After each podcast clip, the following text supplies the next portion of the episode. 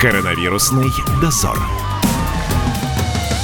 Привет, ребята! Страшные цифры звучат по телевизору. В России резко упали продажи водки. Примерно на 40%. Другой алкогольной продукции на 30%.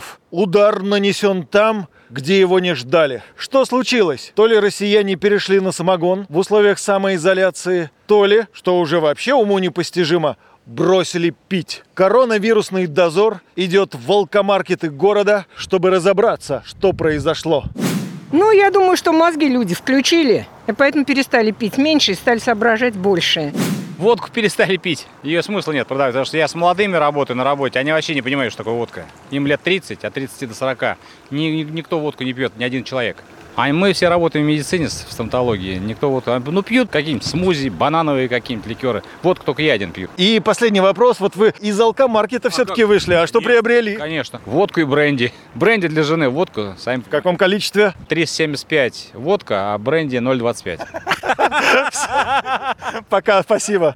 Почему россияне стали меньше пить на карантине? Наверное, занимаются спортом дома. А вы? Да, тоже занимаюсь. Как вы это делаете? По онлайн-курсам и по видео на ютубе. То есть вы включаете на ноутбуке и начинаете заниматься спортом. Да, активно утром и вечером. А в алкомаркет зачем заходили? За коробкой для морской свинки. Точно? Точно.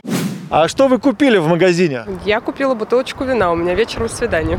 Это что, в условиях карантина? А как же не может быть личной жизни в этот период? А адресок не подскажете, я сегодня вечером свободен. Нет, у меня молодой человек есть. Почему россияне стали меньше пить на карантине? Наверное, деньги закончились. Да нет, ну, наверное, больше стали спортом заниматься. Сейчас же всех показывают, все по телевизору там прыгают, скачут. И мы тоже взял только бутылочку игристого и все. Отметить юбилей и все, поэтому, а так ничего такого В особенного. другой бы ситуации пакетик был бы потяжелее. Ну, может быть, но никто же не запрещает. Вино пить это всегда полезно. а Главное, чтобы не усугублять. Но обычно в конце недели всегда можно чуть-чуть усугубить.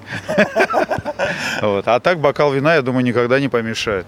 Почему живу долго в Европе, в Италии и во Франции? Люди и пьют вино и уважают эту культуру. Главное не усугублять. Нужно уметь наслаждаться. Так же, как и водка. Водка же это фантастический продукт. Рюмка водки вечером под хорошую закусочку, огурчик, это же фантастично. Так, тут уже слюнки сейчас уже потекут, все. Спасибо вам большое, удачи, да.